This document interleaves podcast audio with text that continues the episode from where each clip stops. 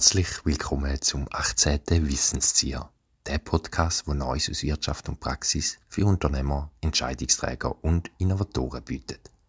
Mein Name ist Adrian Giger. In der heutigen Podcast-Folge besprechen wir das Thema organisationelle Agilität, wie man es nicht macht. Learnings aus der Praxis. Als unsere heutigen Gäste begrüße ich den Michael Czarnetzky und den Daniel Spindler. Darf ich euch kurz bitten, euch vorzustellen? Bin Michael Czarnetzky, ich bin Dozent der Ostschweizer Fachhochschule, arbeite im Kompetenzzentrum für Unternehmensentwicklung und bin auch Gründer von biab.com. Ja, und meine Spezialisierung, wie kann eine Unternehmung sich in einem wettbewerbintensiven Umfeld so verändern, dass sie wettbewerbsfähiger ist. Mein Name ist Daniel Spindler. Nach verschiedenen Stationen in Managementfunktionen, insbesondere in Energieunternehmen, äh, bin ich seit ein paar Jahren unterwegs in Beratungsfunktionen. Mein Hauptthema ist Transformation von Unternehmungen und auch Agilität in Unternehmungen. So habe ich auch den Michael Czarnietzki kennengelernt und bin jetzt Partner bei der Firma BIAP und begleite ihn bei verschiedenen Cases im Zusammenhang mit Transformation. Vielen Dank für eure Vorstellung und schön, dass ihr heute dabei sind. Ein weiteres Mal greifen wir das Thema Agilität auf. Agilität ist die Fähigkeit von einem Unternehmen, sein Geschäftsmodell und seine Organisation in kürzester Zeit auf neue Marktanforderungen und sich bietende Chancen auszurichten. Das heißt, agil sein bedeutet einerseits reaktiv, flexibel und anpassungsfähig und gleichzeitig aber proaktiv, initiativ und antizipativ zu handeln. Damit sind Veränderungen ein impliziter Bestandteil von einer agilen Organisation und müssen nicht durch Change-Programm oder durch das Management initiiert werden. Außerdem können agile Organisationen Spannungsverhältnis zwischen der Ausschöpfung und der Weiterentwicklung ihrer Geschäftsmodell besser managen. In einer Fallstudie haben unter anderem der Michael Czarnetzky und der Daniel Spinder ein großes Energieunternehmen untersucht, wo in eine Strategie- und Ertragskrise gerutscht ist. Das Ziel von dem Stromproduzent ist es sich zu einer kundenorientierten Organisation zu transformieren. Es ist eine Taskforce im Unternehmen installiert worden, weil es Ziel verfolgt hat, rasch neue Produkte auf den Markt zu bringen, die Einbezug der Kunden sowie die Administration zu verschlanken. Für die Zielerreichung sind agile Ansätze gewählt worden. Doch plötzlich sind Probleme auftreten und das Energieunternehmen hat externe Hilfe benötigt.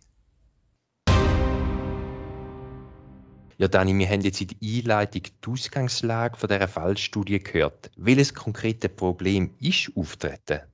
Die Unternehmung verliert immer mehr EBIT. Stromgeschäft wird je länger, je weniger profitabel durch aufkommende Konkurrenz, aber auch generell durch den Wandel von Angebots zu einem Nachfragemarkt, wo wiederum innovative Wettbewerb starkem Fokus auf Kundenbedürfnisse dominiert wird. Das Ziel von dem Projekt, das wir dort gestartet haben und auch von dem Case Boomerang, ist dass wir nachhaltig den EBITDA verbessern im Stromgeschäft.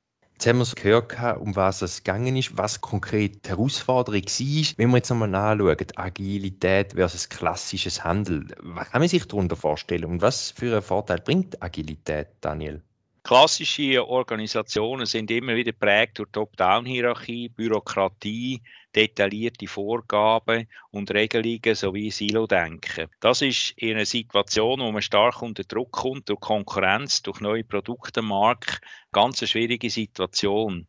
Und deshalb hat man gesagt, wir sollten mehr agil werden, wir wollen wissenstrieben sein und nicht hierarchietrieben. Wissenstrieben heisst schnelle Veränderungen, flexible Ressourcenzuordnung. Die Organigramm werden unwichtig, Fokus liegt mehr bei der Umsetzung, eigenständiges Handeln der Mitarbeiter ist fragend. Und deshalb uns ganz klar auf die Fahne geschrieben, dass wir den Kundenbedürfnis viel mehr Bedeutung einräumen und haben durch das ein agiles Mindset geschaffen in der Organisation, um grosse Vorteile zu haben bei der Umsetzung von Transformationsprojekten. Also die Firma hat sich müssen transformieren in eine neue Welt hinein das ist schon nicht so ganz auch Herausforderungen geschont. Ihr habt jetzt auch gesagt, ein Faktor, der rauskommt, dass Agilität auch in verstärkte Hierarchien enden kann. Was sind das für Gründe dazu und wie kann das verhindert werden oder reduziert werden?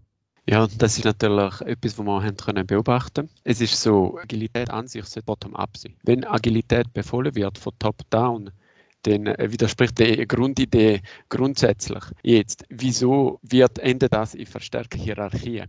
Es werden einzelne Innovationstreiber unabhängig von der Hierarchie identifiziert und es entsteht gewisse Unruhe in der Organisation. Das heißt, einzelne Personen werden plötzlich haben viel mehr Macht und zum Beispiel ein mittleres Management, wo das beobachtet, die sehen, huch, ich habe jetzt über die letzten Dekaden mich eigentlich hocharbeitet. Ich habe immer wieder Erfolg gehabt, immer wieder Mitarbeitergespräche, bin Step by Step der Hierarchie umgegangen und dann sehe ich gewisse Leute, die in einer agilen Organisation plötzlich sehr viel mächtiger werden. Da entsteht extrem viel Konfliktpotenzial. Das heißt, es ist ein gewisser Widerspruch. Agilität kann nicht befohlen werden und falls es befohlen wird, dann und auf eine Struktur kommt, wo nicht vorbereitet wird, kann sein, dass mittlere Management nachher wieder ihre Machtposition nutzen, um die agile Organisation zu bekämpfen. Und wenn das passiert, kann es sein, dass durch Kombination von Strukturveränderungen, Kulturveränderungen und letztlich auch durch Ausscheidungen von gewissen Entscheidungspersonen, wo Agilität fördern, das Ganze sozusagen hierarchisch verstärkt wird. In unserem Fall war es, die sind dann aus der Unternehmung austreten und was passiert ist, das mittlere Management nachher die agilen Strukturen dazu genutzt, um ihre eigene Machtposition zu verstärken. Jetzt haben wir das gerade gehört, was passiert ist im mittleren Management. Was hat denn die Geschäftsleitung dagegen gemacht? Eine Möglichkeit ist der agile Prozess von Anfang an nicht dem Buzzword Agilität anzufangen, sondern mit einer sehr breit gefassten Foresight Aufruhr zu machen. Wir sagen dem internes Crowdsourcing zum Beispiel. Man sagt, wie sieht die Zukunft unserer Organisation aus und was muss man dagegen machen? Und dann können sich alle vom mittleren Management über den Praktikant in den Prozess einbinden und Szenarien schaffen, wo zukunftsweisend ist. Und aufbauend auf dem wählt man zum Beispiel Teams aus. Und dann weiß mittlere Management, aha, da gibt es einen Call, da, das ist alles transparent. Die Leute, die an die Position dann zu den agilen Teams kommen, sind sie nicht einfach deshalb angekommen, weil sie den CEO oder die Divisionsleitung kennt haben, sondern sie sind darauf angekommen, weil es offene und transparente Strukturen hat, um die Agilität anzufangen. Und damit gewinnt die Agilität innerhalb von der Unternehmung sehr viel mehr Legitimation ist sozusagen so fast basisdemokratisch. Für mich ist immer die Frage, können wir mit einem Vorgehen Mehrwert schaffen? Und wir reden nicht nur über das Vorgehen, wir reden eben über Agilität. Und es ist aus meiner Sicht ganz wichtig, dass man rasch erste Resultate erzielen kann. Wenn man Resultate zeigen kann, dann tut man sofort Gegner Argumente aus dem Maul nehmen, die dagegen sind. Und das ist der eine Punkt. Und der zweite Punkt ist, wenn es mit Einzelpersonen wirklich schwierig wird, also total querstehen, dann muss man die wirklich rausnehmen und sie neutralisieren, wie auch immer man das dann macht. Dani, du als Agilitätsspezialist, wie schnell müssen denn Agilitätsfortschritte erkennbar sein? Da habe ich relativ eine klare Sicht drauf. Wir kennen eine Branche, vor allem in der IT-Branche, die Sprinttechnologie. Wir haben die eingesetzt, um innerhalb drei Wochen bereits erste Resultate zu zeigen. Der Daniel Spindler hat Scrum-Technologie erwähnt. Die Scrum-Sprints sind ein Rahmenwerk zur schrittweisen Entwicklung von Produkten, beispielsweise von einer Software. Statt im Voraus einen festen Projektplan zu erstellen, arbeitet ein selbstorganisiertes Team aus fachlichen unterschiedlichen Experten in kurzen Zyklen zusammen. Es wird regelmäßig ein erweitertes Produkt ausgeliefert und Feedback für die folgende Entwicklung eingeholt. Ein Sprint ist ein Arbeitsschritt, der ca. 1 bis 4 Wochen innerhalb vom Scrum-Vorgehensmodell dauert. Das Besondere ist, dass während des Sprints keine Änderungen erlaubt sind, da das das Sprintziel beeinflussen kann und ein Sprint niemals verlängert wird. Wir haben jetzt gesehen, dass es sehr, sehr schnell kann also gehen Daniel und Michi, ihr habt in eurer Fallstudie das FSSC-Modell vorgestellt. Könnt ihr uns bitte erklären, was das FSSC-Modell ist und was es heißt? Es ist so, das sind eben die Ordnungsmomente von einer Organisation. Wenn man gemäß dem FSSC vorgeht, dann kann man eben die Boomerang-Effekt sozusagen verhindern. Boomerang-Effekt im Sinn, dass verstärkte Agilität dazu führt, dass Hierarchie verstärkt wird. Das verstehen wir unter Boomerang-Effekt. Jetzt FSSC bedeutet F, Foresight, ich schaue führen. Strategy, strategische Implementierung, da wo der Dani vorgesagt hat. Schnell sind Resultate da. S, Struktur. Die Resultate, die Erfolg bringen, sofort in die bestehende Struktur eingefrieren, so dass sie bestehen, selbst wenn der Entscheidungsträger von der Agilität irgendwann mal weggeht, dann bleibt das Ordnungsmoment Struktur da und macht nicht sofort alles kaputt. Und Kultur, wo über einmal Ganze steht, dass die Kultur sich weiterentwickelt, dass es der Legitimität gewinnt, dass man sieht, oh, wir haben schnelle Erfolg, genau die Richtung, wo wir hingehen wollen. Und deshalb ist es wichtig, um alle Ordnungsmomente im Blick zu haben. Die Agilität-Literatur, die man heute sieht, die vernachlässigt aus unserer Meinung die alle vier äh, Ordnungsmomente und das führt dazu, dass es so implementiert wird, dass eben die Bumerang-Effekte entstehen. Dani, ihr habt jetzt den FSC-Ersatz genommen. Jetzt als mir als Unternehmer, wie kann ich den am einfachsten implementieren? Was hast du für konkrete Tipps? Brauche ich da einen Expert oder kann ich da selber schon mal auf meinem A4-Blatt etwas anfangen? Also wir haben das mit Handlungsfeldern gemacht. Wir haben eine Problemstellung, Foresight, die ja abgeleitet ist aus einer Unternehmensvision oder einer übergeordneten Unternehmensstrategie. Haben wir die Foresight ein bisschen zerstückelt, die Handlungsfelder, und haben für die Handlungsfelder nachher Teams definiert. Die Teams haben wir zum Teil Einzelpersonen definiert, weil wir Kenntnis haben, dass die sehr offen sind und sehr agil könnten wirken. Und wir haben aber auch die Tür geöffnet für weitere Mitarbeiter in der Unternehmung, die dann freiwillig sich haben gemeldet um ins einzelne Team mitzumachen. Und das ist äh, ganz weit von Marktanalyseüberlegungen über Produktentwicklung, über Mitarbeiterprofil bis hin raus zur Kommunikation. Da hat es ganz verschiedene Themen gehabt und die Themenkreis, die da starten wir mit einem Setup von Themen und die ändern sich unterwegs. Da kann der Michi nachher noch etwas sagen, Teams of Teams und so weiter. Das ist sehr dynamisch dann. Schauen wir doch das ganz schnell an, die Teams of Teams. Eben wenn ein Unternehmen wächst, braucht es ja auch sicherlich mehr solche agile Innovationsteams. Wie lässt sich die Teams denn entsprechend führen und abstimmen und abgleichen? Auf was muss man da schauen? Ja, also da gibt es ganz verschiedene Ansätze, die jetzt so nutzt, also Spotify-Modell oder die ganz Safe-Methodik. Es geht eigentlich darum, wie tut man agile Teams skalieren. Und das ist tatsächlich eine große Herausforderung von Agil, weil Skalierung von der agilen Teams wird meistens sehr stark bürokratisch. Das heißt, wenn man die Safe-Ansätze anschaut, da, da gibt es ein großes Regelwerk. Im Endeffekt ist man dann bürokratischer unterwegs in einer agilen Organisation als vorher. Und die unsere Meinung, die Skalierung, sollte so sein, dass Teams wiederum Teams generieren. Wir, wir fangen mit einem einzigen Team an zum Beispiel gesehen in der Foresight, auf mich kommt zu eine schlechtere Wettbewerbsstellung von meiner Unternehmung. Was mache ich? Ich kreiere ein Team zu Geschäftsmodell Innovation entwickeln und ich entwickle ein neues Geschäftsmodell. Ein Geschäftsmodell besteht meistens aus der Marktseite und Technologieseite. Das heißt, das kann ich spalten. Ich habe dann drei Teams, Teams of Teams, plus zwei Teams. Eins ist für den Markt, Eins ist verantwortlich für Technologie und die koordinieren sich weiter. Wenn ich dann reingehe in den Markt und ich merke, ups, da gibt es mehrere Kundensegmente mit verschiedenen Bedürfnissen, kann ich wieder je nachdem spalten. Und die Spaltung, das ist extrem wichtig. Die Spaltung von den Teams, wo dann Teams of Teams überführt, jede Spaltung muss legitimisiert werden, wieder durch ein Foresight. Sprich, ich habe zum Beispiel ein Net Present Value Calculation, also einen Barwert. Der Barwert vom Geschäftsmodell muss im Augenblick von der Spaltung erhöht werden. Wenn das nicht ist, wenn mir das Team das nicht beweisen kann, dann soll die Spaltung erst gar nicht stattfinden. Und somit verhindert, dass zu viele Teams entstehen. Und die Balancierung zwischen wie viele Teams brauche ich und wie viele brauche ich nicht, das ist ein dynamischer Prozess. Und da braucht es Regeln, was schlecht ist, wenn die Regeln ausartet und zu Regelwerk werden, wo dann schlussendlich die agilen Teams verbürokratisieren. Jetzt von der Anzahl von diesen Teamsmitgliedern, gibt es da so eine Faustregel, wo man kann sagen, ja, mit so vielen funktioniert das nicht? Grundsätzlich gibt es keine Faustregeln, aber ich habe gewisse Erfahrungswerte. Und wir haben aus Erfahrung heraus gesagt, idealerweise hat man nicht mehr als sechs Leute in einem Team. Also Idealfall vier bis sechs Mitglieder in einem Team. Michi, du hast vorhin den Boomerang-Effekt erwähnt. Wie kann man so einen Boomerang-Effekt frühzeitig erkennen? Durch mächtige Leute, die gegen die Agilität sind.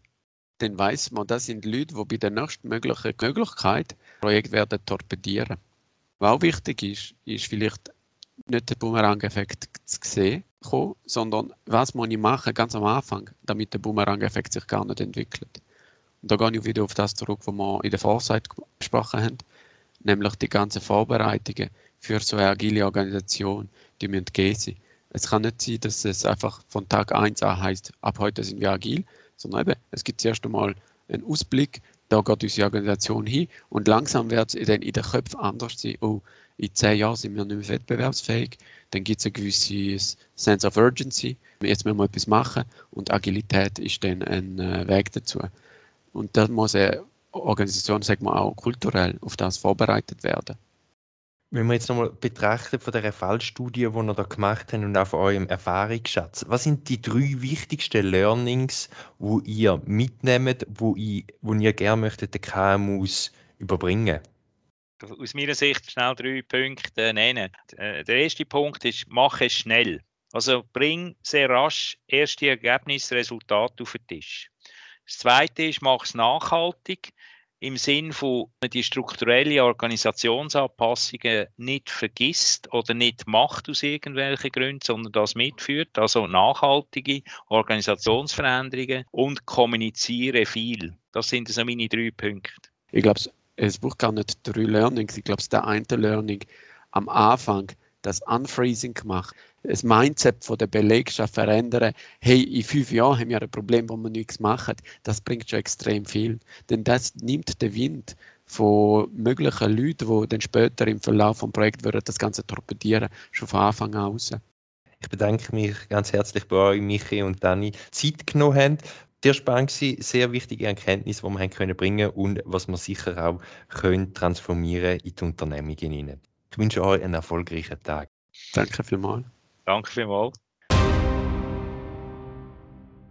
Begrüße ich den Institutsleiter vom Institut für Organisation und Leadership. Herzlich willkommen, Lukas. Hoi, Adrian. Lukas, du hast heute auch wieder zugelassen und uns würde es wundern, was deine Takeaways sind von der heutigen Folge. Danke, Nadi. Verschiedenstes ist mir heute durch den Kopf gegangen. Meine drei Takeaways. Erstens, ein agiles Mindset ist gefordert. Agilität heißt vorausschauende Kundenorientierung. Flexibles, schnelles Denken, Handeln und Lernen auf allen Ebenen von der Organisation ist zwingend. Dementsprechend braucht es auch ein agiles Mitdenken, ein sogenanntes agiles Mindset. Das muss man schaffen. Dazu braucht es keine grossen Schulungen und Trainings, sondern Vorbild in der Leitung ist gefragt. Ein schnelles Involvement von allen allen Mitarbeitenden in der Unternehmung ist gefordert und die muss man mitnehmen. Und überall ist Kundennutzen zu steigern. Und das Verständnis um den Kundennutzen, das muss in dem Mindset verinnerlicht werden. Der zweite Punkt. Vermeidung von Bürokratie. Auch Agilität braucht Spielregeln. Die dürfen aber eben nicht überborden oder gar überfordern. Und da kann eben der FSSC-Ansatz Gestaltungsempfehlungen geben, wie man die Bürokratie, die fallweise auch im Risiko von der Agilität mitsegelt, zu verhindern. Drittens, Bumerang-Effekt. Wandel ist stets mit Widerstand verbunden. Daher sind schnelle Erfolgserlebnisse, sogenannte Quick Wins, oder auch das Ernten von sogenannten Low-Hanging Fruits gefragt. Zudem braucht es auch die Arbeit in kleinen, schlagkräftigen, sich selbst organisierenden Teams. Genau die sind eben gefordert, um Opponenten, vor allem im Mittelmanagement, mitzunehmen. Es kann aber auch zu harten, und der Daniel Spindler hat von harten Neutralisierungsmaßnahmen gesprochen. Es kann also auch zu Kündigungen von diesen Widerständlerführern. Das wären auch schon meine drei Takeaways gewesen. Adrian, ich gebe dir das Wort gerade wieder retour. Herzlichen Dank, Lukas, für deine sehr wertvolle Zusammenfassung. Uns würde es auch wundern, was eure Takeaways sind. Schreibt uns doch an wissenszieher.ost.ch ch. Ja, eine andere Frage, die wir an euch haben, ist, wie sind ihr mit Agilität umgegangen Ist es zu mehr Bürokratie geführt worden? Oder habt ihr auch selber einen Boomerang-Effekt erkennt bei euch? Schreibt uns doch, uns würde es wundern an wissenszieher.ost.ch. Vielen herzlichen Dank. Lukas, das ist es bereits schon wieder zur Agilitätsfolge. Die nächste Ausgabe vom Wissenszieher kommt am Dienstag, 1. März raus. Dort werden wir das Thema nachhaltige Innovationen aufnehmen. Bis dann wünschen wir euch einen guten Februar. Herzlichst euer Adrian Giger und Lukas Scherer.